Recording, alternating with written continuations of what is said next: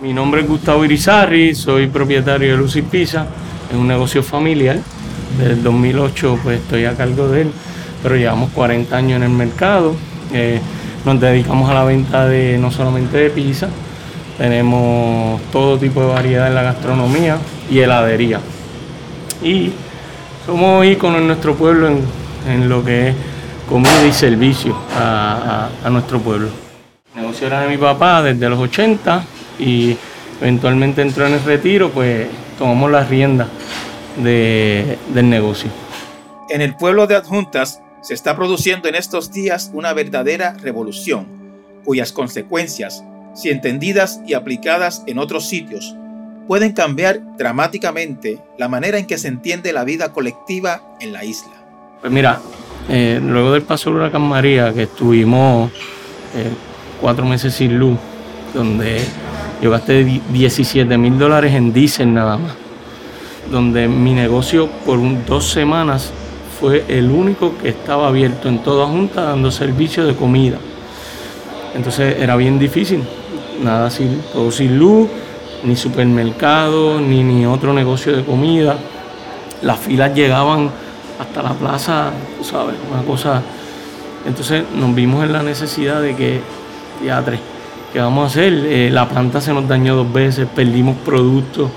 Entonces ahí comenzamos las conversaciones, tenemos que hacer el cambio. La necesidad nos llevó al cambio. Bajo el liderato e inspiración de Casa Pueblo, la organización ambientalista que lleva décadas mostrándole a Puerto Rico cómo avanzar respetando su ambiente y sus recursos, decenas de comerciantes se organizaron para romper la dependencia del petróleo y otros combustibles fósiles para producir energía. ACESA es la Asociación Comunitaria de Energía Solar Junteña. Somos la comunidad comercial aportando a nuestra comunidad que por años nos ha aportado a nosotros. entonces, esa organización eh, unimos todos nuestros techos junto a Honor Foundation, Casa Pueblo, unimos todos nuestros techos para hacer uno. Es un solo techo. Y de ahí nosotros vamos a pagar lo que utilizamos de energía, Accesa. Y Accesa va a ser el control total, la gobernanza total de la economía, de, de esos pagos, de lo que te estás economizando. Mediante Accesa, los comerciantes juntaron sus techos para instalar paneles solares producir energía eléctrica y poder desconectarse de la Autoridad de Energía Eléctrica, que en unos días pasará a ser administrada por el consorcio privado Luma. De ahí, eh, nuestro, nuestro programa pues, ya contabiliza cuánta energía hemos gastado de lo que es de acceso, de las baterías que vamos a tener. Entonces, va ese pago acceso directo, en vez de ir la energía eléctrica, va a acceso y de ahí nosotros tenemos una junta y controlamos hacia dónde va el dinero, ¿verdad? Hay una reinversión dentro del proyecto, hay unos gastos operacionales y una reinversión social. De ahí es donde nosotros vamos a seguir sacando casitas solares, ayudar a nuestra gente a hacer las cosas solares.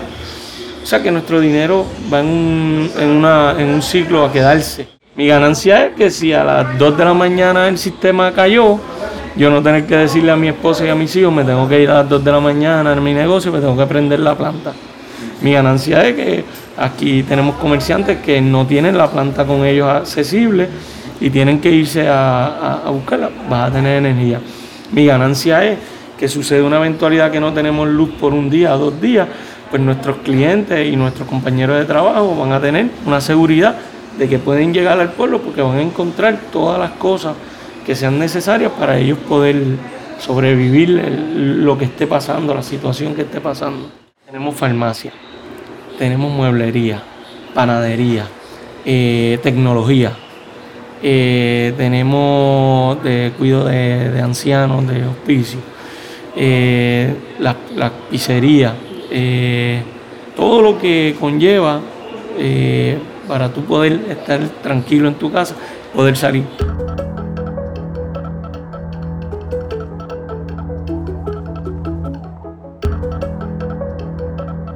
En momentos en que a causa de la entrada a escena del consorcio Luma, el país se embarca en un periodo de incertidumbre sobre su sistema eléctrico, Lo que está pasando en Adjuntas merece la atención de toda la isla. Decenas de comercios medianos y pequeños, así como residencias y hasta un centro de envejecientes, rompieron con el petróleo y están energizándose con sol, en una auténtica insurrección. Hoy en Torres Cotay entrevista Arturo Mazzol, líder de Casa Pueblo, y algunos de los comerciantes que le acompañan en la revolución energética de adjuntas.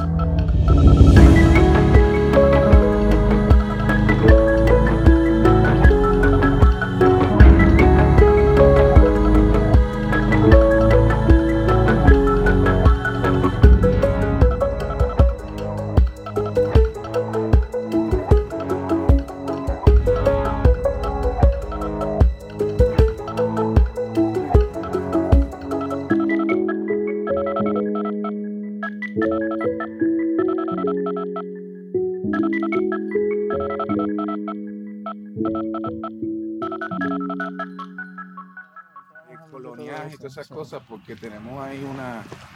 Caminamos con Arturo Mazol por las calles del casco urbano de Adjuntas. Mira esta casita. Eh, es lo que, este es un ejemplo de un cucubano. Cuidado aquí.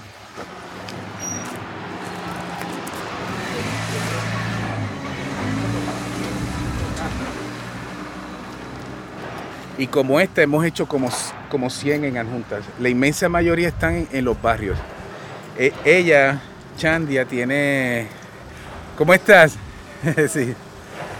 Tiene, ella tiene este, hijos que tienen autismo, otras necesidades de, terapia respiratoria y después del huracán ella venía a Casa Pueblo y conectaba para la máquina de terapia respiratoria la ayudamos con lámparas solares y según fuimos como escalando en, en nuestra respuesta, diseñamos sistemas que para energizar lo fundamental. Entonces ese es el ejemplo de, un cucubano. Y con, seis paneles. Un cucubano es, tú le llamas un cucubano, energizar lo fundamental. Las casas solares. Lo que pasa es que la primera que hicimos... energizar lo fundamental me estás diciendo que, no es que, energizar un equipo de sonido ni un aire acondicionado central, sino nevera y ese tipo de cosas. Eh, en estas neveras, alumbrado y equipo básico. Por el día tú generas, trabaja híbrido, así que la autoridad está, pero si te tocara trabajar autónomamente, tú tienes que, hacer una selección. Si tú quieres tener aire, pues pon más paneles y baterías tú, pero nosotros no vamos a hacer eso. Este, pero en esencia garantiza una operación estable, permanente, le da seguridad energética. Y entonces le llaman cucubanos porque ese nombre se lo pusieron los vecinos porque cuando había un apagón eran las únicas casas con luces. Y entonces decía, ah, esos son los, cucubanos de los cucubanos solares. Este, este, ejemplo de seguridad energética aborda varios temas. El tema de, de, salud, ¿verdad? Ahí hay niños, tienen que, ella almacena montones de, de medicamentos aborda el tema de seguridad alimentaria. En una economía donde todo se importa, los alimentos, pues la refrigeración es crítica de los alimentos. Que eso fue uno de los problemas, que las dietas aquí se, se descuadraron por mucho tiempo y hablan de los muertos de María, pero los enfermos de María son muchos. Y no los han medido, no sabemos cuántos diabéticos hoy son por consecuencia de o, o hipertensos. Y aborda el tema de la pobreza porque la medida en que tú estás generando energía, si tú te estás ahorrando, que, y ya lo medimos, de 30, 40 a 50 dólares mensuales, y tú multiplicas eso por 12 meses. Eso es lo que tú entiendes que se está ahorrando la señora ahí. Sí, nosotros tenemos facturas antes y después. Esa parte la hemos hecho bastante científica y la hemos ido documentando. O sea, que la, señora cuya casa está energizada con sol eh, es cuánto más rica al año pues ella, ella puede tener cerca de 300 a 400 dólares que no pagó a la autoridad. La mitad de eso que le pagó la autoridad se va del país automático en pago de combustible. Y esos son 300, 400 dólares que ella retiene aquí.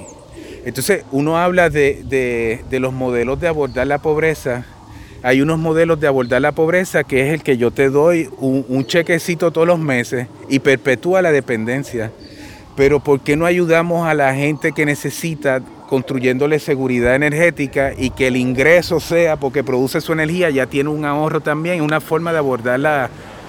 Entonces, ese es un poco, este, e, esta es una de las zonas de mayor pobreza también y de mayor desempleo. Entonces, esta zona fue como el último 30% que se reenergizó. Es donde el gobierno, donde el apoyo llega último. Obviamente son las zonas más remotas, este, donde menos densidad poblacional, tú empiezas a energizar otras áreas, eso yo lo entiendo perfectamente, ¿verdad? Pero hay una gran injusticia con la zona de la montaña que en tiempos buenos tú no los atiendes primero, porque en, en días buenos que es como hoy, en días buenos como que son hoy, aquí es donde tú tienes que construir invertir en seguridad energética porque sabe que si algo pasa, tú vas a llegar último. Exactamente. Pero no, aquí lo que están es gasificando San Juan y las mismas cosas para los lugares que tú respondes primero. Y, esta zona va a quedar aún más rezagada. Porque con la privatización de la autoridad, ¿usted cree que, que Luma va a venir a ese barrio allá arriba en Guilarte? O a Juan González por allá a levantar postes y cables para, para cinco casas, para diez casas, que, la, que el tiempo y el costo dentro de esa estructura capitalista, ¿verdad? comercial, no es de costo-beneficio para ellos. Este es el hogar de adultos mayores, el hogar de la misericordia. Este opera con energía solar. Totalmente. Sí. Este, y tiene Después yo te puedo mostrar fotos aéreas de todos estos sitios, pero mira, tiene, esta tiene baterías Tesla. Eh, y entonces, una de las áreas que hemos abordado es energizar infraestructura crítica. Esta es infraestructura crítica. mira, en que la plaza la van a energizar o la energizaron. mira, este, todo el alumbrado va a ser solar. Ya tenemos el diseño eh, ya tenemos la cotización, este, eh, tenemos el acuerdo como es una propiedad este municipal, la huella de iluminación va a ser este solar en los próximos 90, dentro de los próximos 90 días. Entonces, ese, es otro de los, dentro de las transformaciones, aquí es, es, la necesidad pues, de energizar las zonas que producen alimento, infraestructura crítica, las casas, pero ¿qué tal el servicio de iluminación? Porque las plazas del país no pueden estar iluminadas y darle una sensación de, cierta fortaleza a, a, la identidad de los pueblos, por lo menos que de seguridad. Lo estamos haciendo por varias razones. Mira, ese edificio va a estar energizado, la iglesia que va a estar atrás, hay una farmacia atrás, toda aquella esquina. Buena, buena. Desde Digital Point, la, la ferretería, la panadería, una mueblería, la otra mueblería la tienda de artesanía, la óptica, eso va a ser una micro red y acá vamos a tener otra. Y ese es el, que, el que estamos como impulsando ahora, que estamos construyendo con la fundación de Alex Hono. Eh, y entonces los comerciantes se organizaron.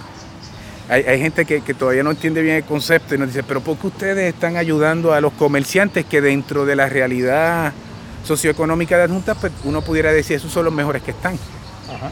Entonces dice, ¿pero por qué? Y uno dice, bueno, porque aquí hay servicios básicos, porque aquí se generan los mayores empleos, porque, porque hay una gran injusticia entre los privilegios de las megatiendas y demás, y uno quiere redefinir lo que es el casco comercial. No te vayas al mall, vamos a, darle otra identidad, pero más allá de eso, eh, los comerciantes se organizaron en la Asociación Comunitaria de Energía Solar Anjunteña.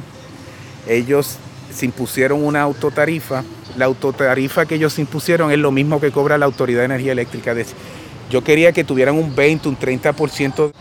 Él le va a pagar Accesa y aquel le va a pagar Accesa y el otro le va a pagar Accesa, que es una, es una organización que va a gobernar la red eléctrica. Nosotros la construimos como nosotros vamos a hacer la inversión, traemos los ingenieros, los diseños, la adquirimos las partes. Aquí está, pero te la vamos a entregar no es como cuando vienen fondos y, se la entregan a otro, no, no, tiene que entregarle la infraestructura productiva al mismo, a las mismas comunidades y al país, eso es parte de lo que impulsamos. Ellos van a pagar por la factura, porque ellos no han puesto un chavo, y ellos pagaban a la autoridad. Había esa discusión fue la más difícil dentro, la clínica de asistencia legal nos ayuda a establecer la estructura de gobernanza y todos los bailos y las cosas Pero una de las cosas neurálgicas era cuánto iban a pagar el kilovatio hora. Si yo cojo un, un kilovatio de sol, ¿cómo compara eso con un kilovatio de la autoridad? ¿Vale igual, vale más, vale menos? Y entonces eh, la discusión era pues, que valiera menos para reducir el costo operacional. Pero ellos decidieron que van a fijar la tarifa igual que la autoridad hoy. Si la autoridad sube, el costo de ellos es 25 chavos el kilovatio hora o el valor que ellos hayan e-, elegido. Ese dinero que ellos van a poner e-, en ese pote mensualmente, una fracción es para generar un fondo de emergencia. Si algo pasa, poderlo arreglar. Una fracción de ese potecito va a ser para operación y mantenimiento. Bueno, para, darle, eh, ¿verdad? Facturar, asegurarse que todo está funcionando, los problemas que aparezcan, poderlos manejar. Y el grueso es un pote de un fondo de reinversión social. Así que el dinero que se genere desde la misma propia comunidad, atendiendo el tema de, energético, se va a usar para hacer más cucubanos, para ayudar a familias de bajos recursos este, económicos a que también tengan el derecho a la energía, que no sea un privilegio al que puede pagar. Hace dos años marchamos por, por estas calles diciendo eh, el futuro nuestro es Adjunta Pueblo Solar. De ahí nos fuimos a diseñar y a organizar la comunidad. Esa es la parte más difícil, no te voy a hablar de todos los problemas y de todas las dinámicas, pero, pero finalmente este, se organizó la comunidad eh, comercial. De ahí se trabajó el diseño, se instaló la parte fotovoltaica, se anunció que el, 22 de abril que prendimos la parte de generación, así que de la luz, pues de lo que se genera por el día entra ahí. Y la fase que nos queda, que va a ser en junio, es que vienen unos, unos bancos de batería, vamos a instalar un megavatio de almacenaje. O sea, Arturo, déjame planteártelo de esta manera. Eh, ojalá y no pase, pero en caso de una catástrofe como María, el casco urbano de adjunta va a estar funcionando casi normalmente. El, menos el banco, los que no están en la red, Este, la iluminación va a estar estos negocios van a seguir operando sin tener que ir a hacer filas para comprar diésel, para prender la planta, para manejar el combustible y todo lo que eso y el ruido, y el ruido y las emisiones. Eso, este, después de los terremotos, nosotros lo experimentamos con, con la égida, los bomberos, la lechonera, las casas solares, pues siguieron operando. Aunque hubo un apagón aquí que en Adjunta fue casi de dos semanas. Ahora mismo lo que, lo que hay en el techo de esa panadería va a la panadería, pero cuando esté el banco de almacenaje, la generación de estos diferentes techos va a un punto central que es donde están las baterías y de ahí se distribuyen. Y eso, es lo que lo convierte en una micro red. Y la fortaleza ahí es, por ejemplo, la panadería no tiene suficiente techo para cumplir con la demanda energética de la panadería. Pero esa mueblería que está allá y tiene un joven súper altruista, el techo de esa, de esa mueblería que apenas consume energía, se convierte en, nivelar y compensar las diferenciales en carga y puedes energizar un casco urbano si lo haces en el contexto de una microred. Si lo haces en el contexto individual, sería desde el punto de vista de ingeniería muy retante, muy complicado.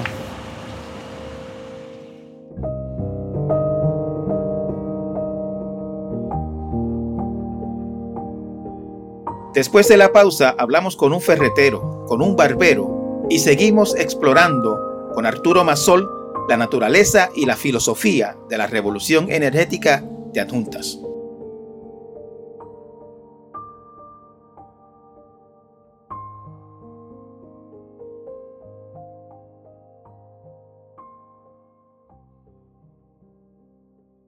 Infórmate con hechos y análisis todo el año. Únete a la comunidad de El Nuevo Día. Visita suscripciones.elnuevodía.com. Por favor, vuelva es la prueba. Temperatura normal. Temperatura normal. Temperatura normal. Temperatura normal. Mi nombre es Osvaldo Ramos, de Ferretería de Osvaldo Propietario. Eh, Osvaldo, tengo entendido que la ferretería está funcionando con energía solar. En eso estábamos ahí. ¿Desde cuánto tiempo lleva en, en Ya como cuánto, como pues estamos en, proceso de, instalación. instalación. Hay algunos negocios, Digital Point, la panadería, pizzería. Eh, pero en junio es que se completa toda la construcción. ¿Qué, lo motiva a, integrarse a esta micro red que se está estableciendo aquí en Ajunta? Bueno, a mí me motiva, número uno es que aquí se va pues, frecuente mucho la luz. Este, lo otro es que el negocio cuando no hay luz se queda paralizado. Porque no hay, no hay. Sí se pone una planta, pero no es, no es lo mismo, lo de ruido, más gasto. Y por eso pues, nos hemos movido a lo de la energía solar. ¿Puede decirme más o menos cuántas veces a la semana se va la luz por aquí? Bueno, ahora mismo, la semana pasada se fue como, como tres veces. ¿Por mucho tiempo? Sí, se va mucho, dos o tres horas. Y, digamos, si usted pudiera estimar en esa semana que se fue tres veces, ¿cuánto negocio perdió aquí usted por eso? Más baja. Baja. el negocio, no te puede ser volumen, como digamos, de ventas y eso, pero sí este, baja, porque al no ver luz. ¿Y durante el huracán María, cuánto tiempo usted estuvo aquí sin luz? Bueno, ahí sí que tuvimos como seis meses, ¿la? ¿Cuánto fue que tuvo sin luz? Cuatro a cinco meses. De cuatro a cinco meses por ahí. Llegó en diciembre, cuatro meses. Llegó en diciembre, como en diciembre 28, 29 creo que fue que vino la luz. Entonces, octubre, noviembre, diciembre, como tres meses y Como tres meses que tuvimos este, a fuerza de, las plantas, de comprando gasolina, cogiendo sola, todo fuerte para poder lograr comprar gasolina. ¿Lograba abrir el negocio en su horario normal o tenía que limitar las horas? No, me iba más temprano, sí. llegaba normal, pero llegaba este, me iba más temprano. Y otra cosa era que también había que estar poniendo tormentera todos los días, por la mañana, por la tarde, tormentera, eso era una agonía. Yo me imagino que, que habrán sido grandes las complicaciones durante esos meses. Sí, muchas, en toda clase de negocio, tanto la fajetería como ir a los supermercados, Durante comprar gasolina. La, expectativa de usted con la energía solar, ¿cuál es? Bueno, número uno, número uno es que no hay, al ver el lupe solar, pues el negocio va a estar fluyendo alumbrado todo el tiempo. que la cuestión de tener que cerrar por apagones, usted espera que desaparezca. Que desaparezca, sí. Más también la economía y eso, también. ¿Cuánto tiempo tiene la ferretería? Como, como 32 años. 32 años. ¿Y, usted la inauguró, la heredó? No, no. Yo la, ¿Usted la montó? La monté. Con mi esposa. Con su esposa. Pues Osvaldo, mucho, mucho éxito. ¿eh? ¿A qué tú te refieres? Yo quisiera que te explicaras ese concepto que lo has mencionado varias veces, de explotación colonial energética. Cuéntanos. Y eso no es en Puerto Rico. Ese, ese, el tema, fíjate que cuando tú piensas en la guerra, los conflictos, la, inmensa mayoría o son religiosos o son conflictos que tienen que ver con el tema de energía, dónde están las reservas de petróleo, de gas natural. Esas son las zonas calientes, el conflicto principal, porque el combustible o la energía, otra vez, es la infraestructura, es la zapata, es, la capacidad para hacer trabajo. Del trabajo productivo del país, nosotros pagamos 2.000, 3.000 millones de dólares solamente el combustible para las actividades productivas de nuestro pueblo. Entonces eso es un modelo de explotación, de extracción. No es solamente extracción de los recursos no renovables que calientan y afectan el planeta, es una extracción y una explotación de la actividad productiva del hombre, de, de su trabajo. Eh, y entonces una relación colonial porque está impuesta, está monopolizada, está privilegiada, está protegida, está, está toda la estructura, el andamiaje. En Puerto Rico como una colonia literalmente, pero esto es, búscate las islas del Caribe y búscate el planeta entero, es un modelo de explotación y coloniaje energético. Entonces la capacidad de producir energía propia se convierte en un acto de liberación. Tú te liberas como el barbero. Tú tienes, tú tienes el barbero, tienes la mueblería, en la pizzería que vamos a ir en un momento, que en algún momento eh, ese modelo de coloniaje y de explotación energética pues eh, colapsa por motivo de algún fenómeno natural, por ejemplo. eh, o por la incompetencia, como ha, como ha colapsado a menudo entonces, y ellos están como si nada, ellos son libres. Ellos pueden seguir con sus actividades productivas sin que se comprometan por esa interrupción y ellos hacen disfrute de su actividad productiva, que es lo más importante, que el panadero que hace pan, pues sea para su disfrute, no para el del otro. Eh, así que hay un, un, efecto de liberación y entonces que la autoridad esté para lo que falte. Ah, estuvo nublado, ah, que de noche yo quiero generar por el día. Mira, el país pudiera reducir su demanda al 50 rápido. Si nosotros producimos energía solar por el día, ok, cosechamos esa. Ah, ¿qué nos falta? O tener batería o tener una autoridad que supla la de... O sea que uno puede pensar en una transición de, de hacer aprovechamiento de los recursos endógenos. El sol es el nuestro. Y fíjate que nos han dicho que Puerto Rico es chiquito, que no tenemos petróleo ni recursos naturales, que no nos podemos autodeterminar. Pero ¿quién quiere petróleo si podemos cosechar sol y producirla? Ese, ese es el, el, asunto de la autodeterminación de los pueblos. Mucha, el, uno de los impedimentos tradicionales o argumentos, ah, es que tú no tienes recursos naturales para, para autodeterminarte. Ah, bueno, pues aquí lo tenemos. Nosotros tenemos, y eso es lo que está ocurriendo en adjuntas en escala local.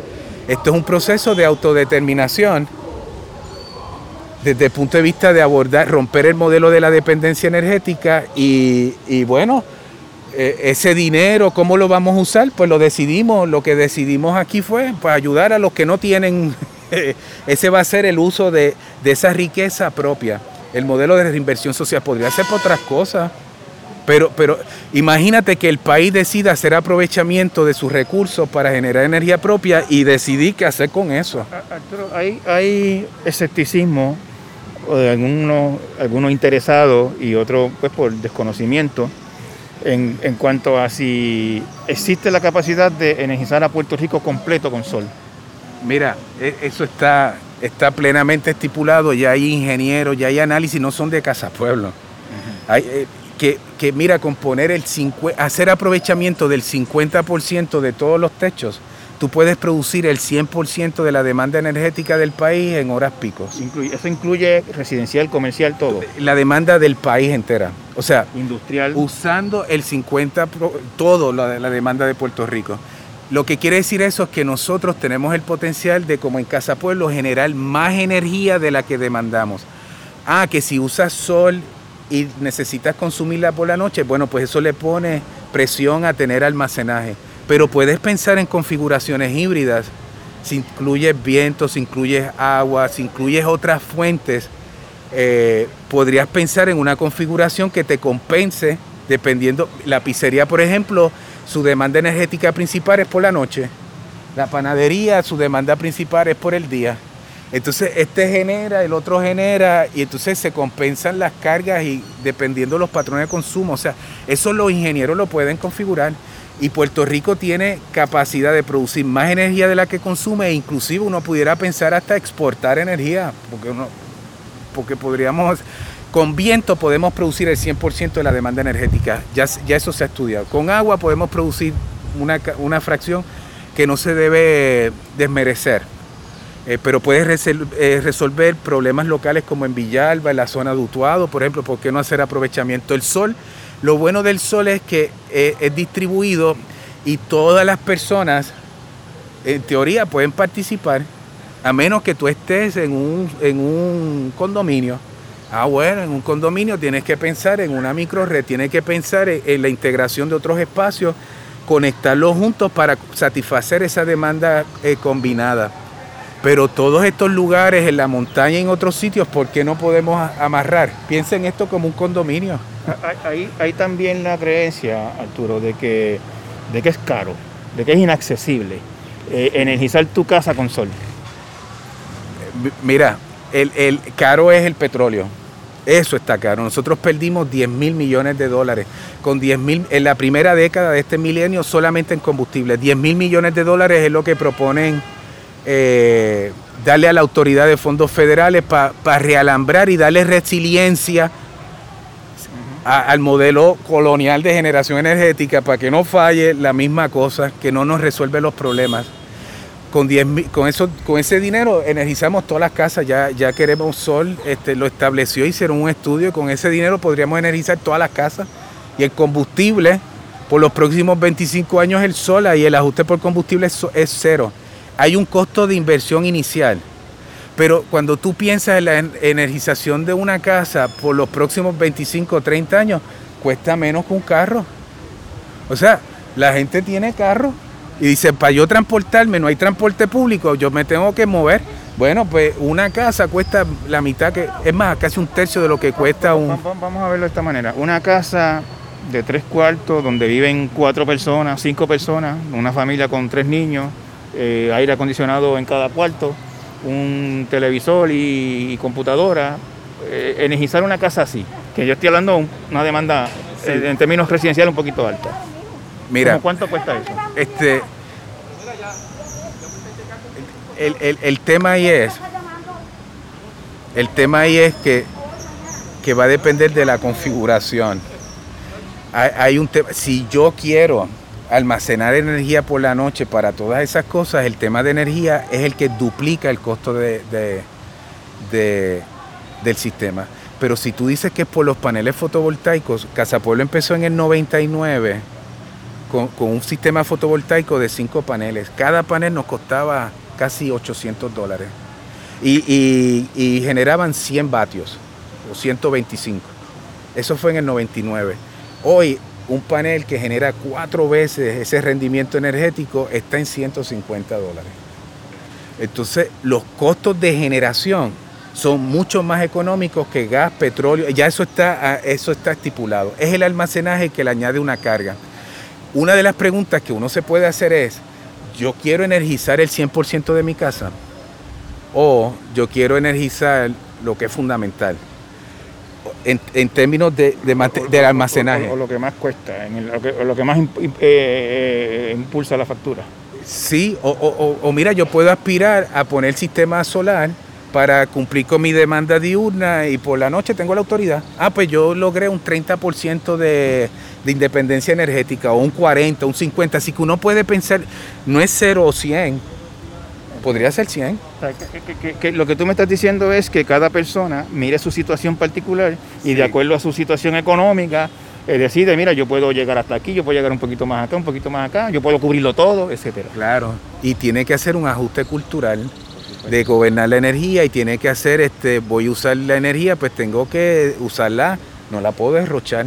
Nosotros vamos a hacer una micro red residencial aquí pronto con un bosque solar, una cosa, un proyecto de, unas esculturas con, con arte, pero la idea es generar energía para cinco hogares y con lo que necesitaríamos para una. Y mira lo que vamos a hacer, vamos a hacer un núcleo de generación y tenemos cinco casas y le vamos a tirar un cable eléctrico a cada una de esas casas, pero solamente para el breaker de la nevera y las bombillas. Si algo pasa, tu nevera y tu alumbrado está ahí.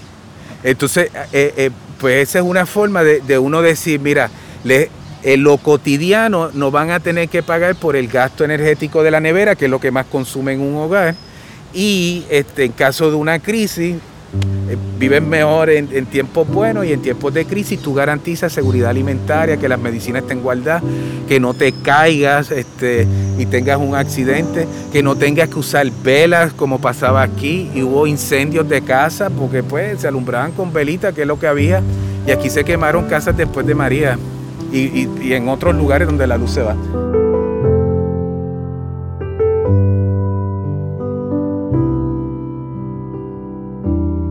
Después de la pausa, la conclusión de nuestra visita adjuntas para ver de cerca la revolución energética. Continúen con nosotros.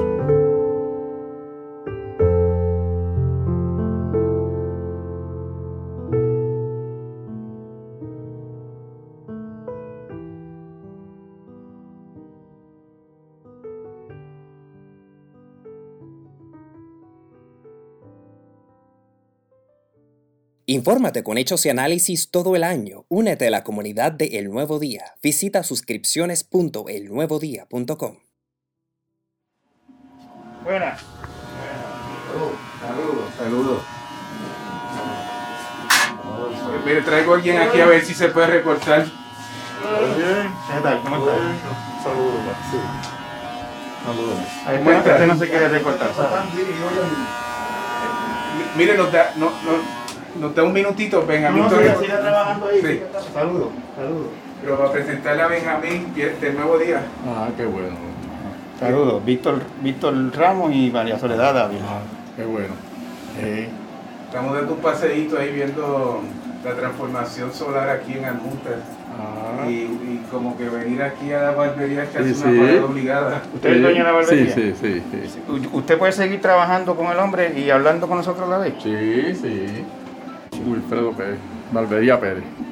Cuéntenos, don Wilfredo, este, ¿qué lo llevó a usted a unirse a esta iniciativa de la energía solar?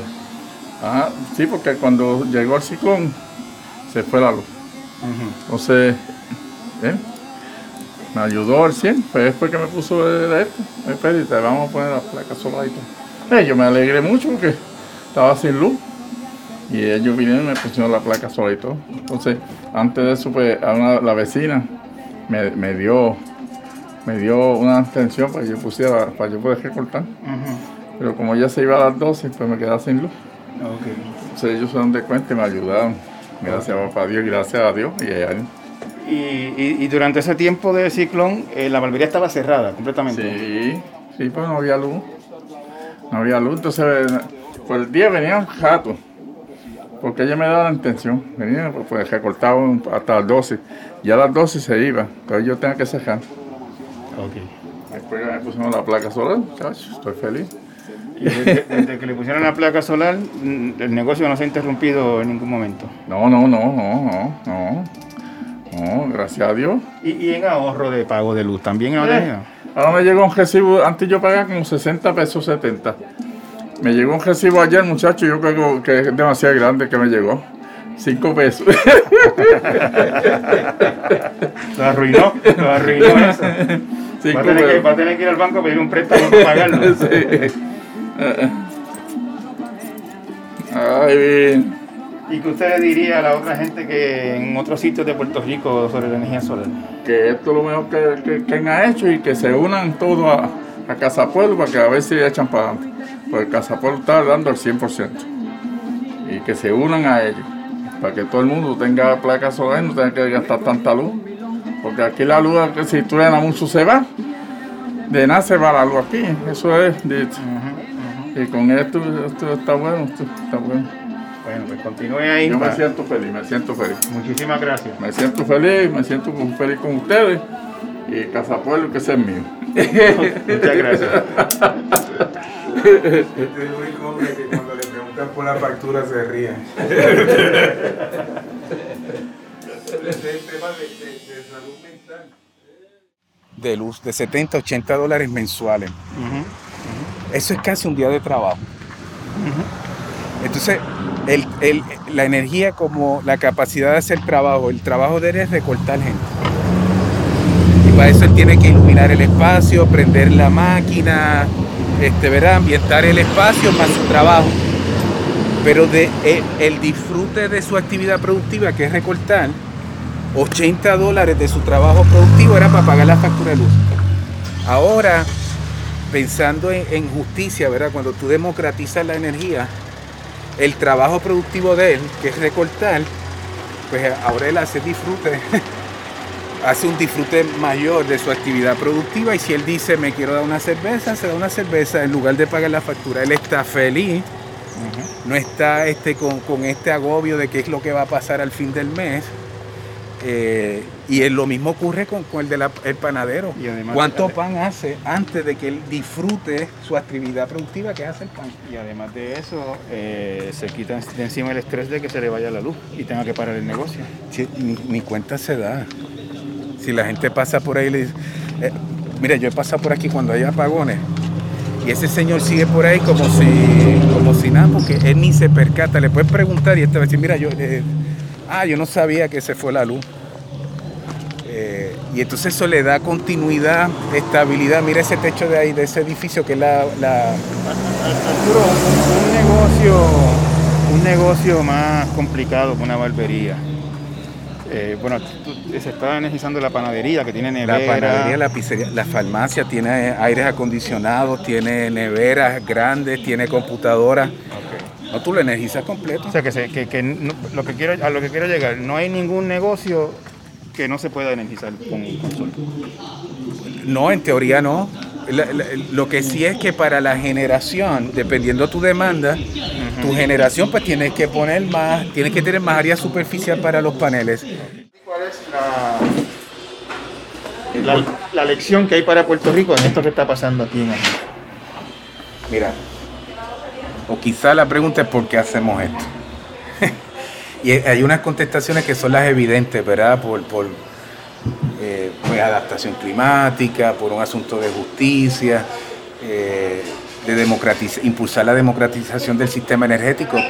Pero nosotros lo que aspiramos no, es solamente reducir la huella ecológica de Adjuntas y Puerto Rico, sino que eh, en esta coyuntura histórica del país, donde hay un tranque en el destino político del país, donde se habla de, que los partidos y los políticos son los que van a resolver la condición colonial del país, y lo que uno ve en esa discusión política es, perpetuar precisamente el, coloniaje, ni los estadistas quieren resolver el problema colonial, ni del otro lado se resuelve nada. En esta coyuntura hay dos consensos, que somos colonia y hay que abordarlo, y el otro consenso es que tenemos un modelo de explotación que no es obsoleto, que no responde bien al país. Son dos condiciones distintas. La propuesta nuestra es la de impulsar un aprovechar en esta coyuntura, y ese fue el mensaje a Nancy Pelosi y a otros, es que ¿por qué no en esta coyuntura rompemos el, el modelo de dominación energética, impulsamos un modelo de autonomía, de soberanía, de autosuficiencia, de independencia, de la palabra que le guste a quien sea, para construir en hechos, no en derechos. Sabemos que tenemos el derecho a la autodeterminación, pero ¿por qué no en hechos, como nos decía Hostos, construimos un modelo donde podamos generar energía propia para tener un país propio? Y colocar al país, no importa que estés de izquierda o de derecha, en una posición donde pueda decidir su destino, porque evidentemente las condiciones de ahora en crisis, eh, estamos en una posición de sumisión, de vulnerabilidad, de crisis, y detrás de eso nos piden que tomemos una decisión del futuro. Mire, vamos a construir un modelo donde la capacidad para producir trabajo, ya no del panadero, ya no del de la pizzería ni el barbero, del país, que pueda tener la capacidad de producir energía, generar riqueza propia, que pueda hacer disfrute de su actividad productiva y entonces decidimos si queremos ser Estado, pues mira, Hawái impulsa el estado, eh, es Estado, impulsa independencia energética, esa conversación está ocurriendo allí. Y si queremos ser república, está eh, Costa Rica impulsando, viviendo con, un país próspero, viviendo con energía propia. El tema de energía se puede convertir en, un asunto de consenso nacional desde el punto de vista político e ideológico y que adaptación climática, manejamos el tema del coloniaje y podemos pensar en diferentes alternativas de futuro. Y eso es, es una propuesta de transformación. Nosotros estamos impulsando un modelo de transformación social, no es simplemente poniendo paneles fotovoltaicos, es un modelo, es contestatario al modelo de combustibles fósiles que tiene control político, poder económico, y nosotros impulsamos entonces la democratización para construir lo que tú estás viendo, libertades, vivir libertad. No es tener derecho a libertades, vivir libertades, libertades como el barbero, como este muchacho aquí, lo que tú estás escuchando. Este, y, independientemente del destino político, las libertades hay que construirlas. Y el tema de, energía es uno de los más esclavizantes, de los que más compromete y amarra las posibilidades de un país a tomar diferentes caminos. Tú, produces tu propia energía, tú puedes explorar rutas diferentes. Y no tiene que ser una y la otra, pueden estar en otra cosa, en otro país. Y eso es lo que queremos construir en Adjuntas, un Adjuntas que se convierta en un referente. Hemos abordado el tema de energía para salud, energía para atender la pobreza, para seguridad alimentaria, el tema de energía para las comunicaciones, Radio Casa Pueblos, para el entretenimiento, para la activación económica. Eh, todas esas intersecciones se han dado aquí. Bueno, pues entonces es posible. Nosotros no tenemos, eh, la persona que estaba aquí visitando de, Carolina del Sur nos decía, no, porque Puerto Rico le van a asignar 10 mil millones de dólares. Bueno, nosotros no tenemos 10 mil millones de dólares y hemos transformado el pueblo entonces lo que se tiene que tener, lo que hay que tener es una misión clara, una voluntad hacia el cambio y saber para quién uno gobierna. El problema es que, quien está gobernando no está gobernando para nosotros, está gobernando para privatizar la autoridad, está gobernando para anclar y normalizar y acuartelar. Eso es lo que va a pasar. Se va a acuartelar el modelo energético ese de dominación que todo el mundo sabe que es un gran dolor de cabeza, pues lo van a esconder con la privatización y estarán los sueldos y estarán los proyectos y no sabremos qué, van a hacer. Y las tomas de decisiones, si son poco transparentes hoy, mañana van a ser completamente... Eh, no vamos a tener ninguna, ninguna entre comillas, eh, facultad de pedir información porque va a estar en una empresa privada. Ni de llamarlos a capítulos, aunque nos irrite. Por eso nosotros preferimos enfrentar las contradicciones del modelo energético dentro de una estructura pública en muchos países para que estas transformaciones puedan ocurrir. Lo que están eh, ocurriendo es nacionalizando, viendo cómo eh, se retoma lo público del sector energético y aquí estamos como mirando, caminando en dirección contraria. Ya lo tenemos público y lo que hay que es transformarlo hacia un modelo que responda al país, pero no, no, lo vamos a, cuartelar, vamos a normalizar, vamos a legalizar la corrupción y el modelo ese de, del siglo pasado. Y ahí es que ahí es que está el conflicto y uno quisiera ver a un gobierno, a una autoridad, a unos políticos que tengan la mente clara y que digan, mira, nosotros vamos a usar energía para descolonizarnos, autodescolonizarnos. No me diga que si el Congreso decide X o Y, ¿por qué no nos autodescolonizamos? Y ahí es que a mí me parece la gran hipocresía, inclusive especialmente los que están gobernando, que aspiran a la estadidad, que el Departamento de Energía de Estados Unidos dice, oye, ustedes pueden usar energía renovable. En el, en el informe de Obama del 2009, en ese informe que hablaba del estatus y cómo resolverlo, no sé si era 2009 o 2010, ese comité que estaba allí en Casa Blanca, proponía la misma cosa del estatus político que, que, obviamente nadie lo aceptaba porque era, era patinar sobre, llover sobre mojado. Pero en el tema energético de ese informe, cuando uno lo leía, decía, mira, yo estoy de acuerdo con eso. porque no usamos fuentes de energía endógenas y hablaban de calentamiento global y adaptación climática? Ahí coincidimos, por eso le llamamos la insurrección energética, porque es un proceso que tiene que ocurrir no porque quisiéramos, yo quisiera estar haciendo otras cosas, pero como no ocurre, hay que impulsar la transformación de abajo hacia arriba. Tú me quieres colonizar, tú me quieres mantener preso del gas natural, pues nosotros nos vamos a liberar con el sol. El aliado nuestro va a ser el sol y de esa manera vamos a construir libertades. Y tú me quieres explotar, pues nosotros vamos a construir algo diferente. Y, alimentar un referente que la gente de Jayuya, la gente de Lares, la gente de las Marías, de Vieques Culebra, puedan ver que estos cambios se pueden impulsar, que se pueden lograr, que funcionan, que están al alcance y que les sirven bien, no a los independentistas o a los estadistas, les sirve bien al país. Pero esto que está ocurriendo, que claramente es de bienestar social y que uno, cualquier persona racional pudiera decir, wow, esto es lo que deberíamos estar haciendo, hay, hay un sector que no quiere, poderoso que no quiere que esto ocurra. Y Luma es uno de ellos, la privatización no quieren y no incluyen el que la gente en los campos donde ellos no llegan, donde no le dan servicio, que puedan producir energía propia y gozar también de seguridad energética. Esas son las contradicciones de, de un país colonizado. Eso es una... Este eh, es un factor en esto, ¿no? Que, mientras más gente se una a proyectos como este, menos negocio tiene el monopolio.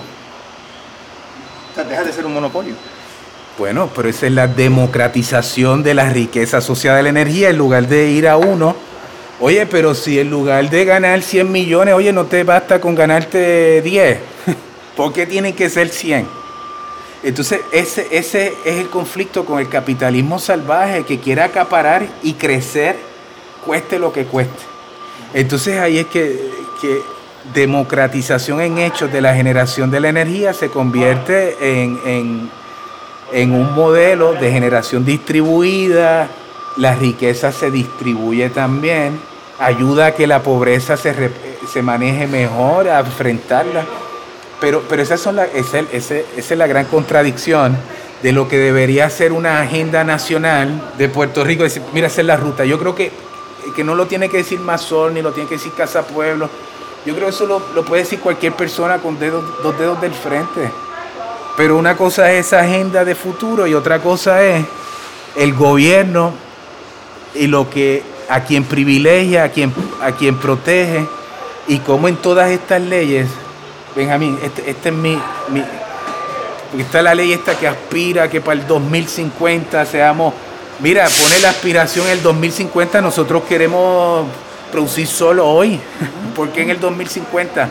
Y plantean unas propuestas que la intención es desacelerar la transformación energética del país, creando unas expectativas que no van a cumplir, creando una falsa sensación de que el gobierno va a resolver el problema energético y va a construir un modelo de energía renovable que la gente no tiene que hacer nada porque ellos lo van a lograr. Y ellos no van a lograr nada. Aquí toda la energía renovable que se genera en el país con la excepción de una hidroeléctrica o algo que pueda estar por ahí, es generación de gente, negocio y gente que está dispuesta a invertir. La gente está dispuesta a invertir. ¿Por qué si la autoridad está quebrada? ¿Por qué no invierte con la gente? ¿Por qué no te dice a ti, mira, yo pongo la mitad de lo que cuesta, tú pon la mitad y yo pongo la otra mitad? Yo, yo tengo 10 millones de 10 mil millones de dólares para invertir. Tú pones un peso, yo pongo otro. Y 10 mil lo conviertes en 20 mil millones. Pero eso no es lo que va a ocurrir aquí. Esos 10 mil millones se van a convertir en mil. Solamente en mil se van a reducir porque está el overhead, está el contrato, está la ganancia. Cuando tú vienes a ver por cada dólar te quedan 10 centavos en, en transformación. Cuando este modelo puede ser todo lo opuesto. Si uno está en crisis económica, uno puede pensar, oye, si vamos a invertir en energía, ¿por qué no lo hacemos en un modelo que amplifique los recursos limitados que tú tienes? Aquí estos invertirían, los pequeños negocios invertirían, pero no hay intención de, de cambio.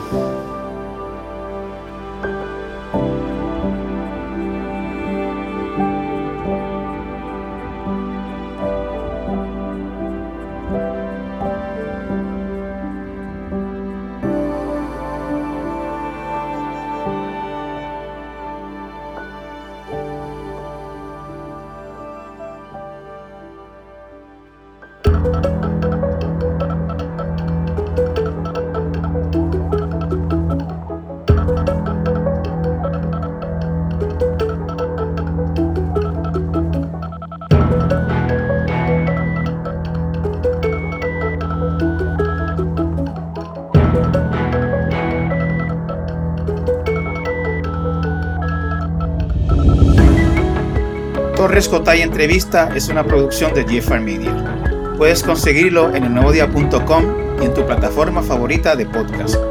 Si nos dejas un review en Apple Podcast, más gente puede encontrarnos. El diseño de sonido estuvo a cargo de Víctor Emanuel Ramos. Pre y postproducción, María Soledad Dávila. Producción ejecutiva, Celimar Colón. Los esperamos la próxima semana con otro interesante episodio. Hasta entonces.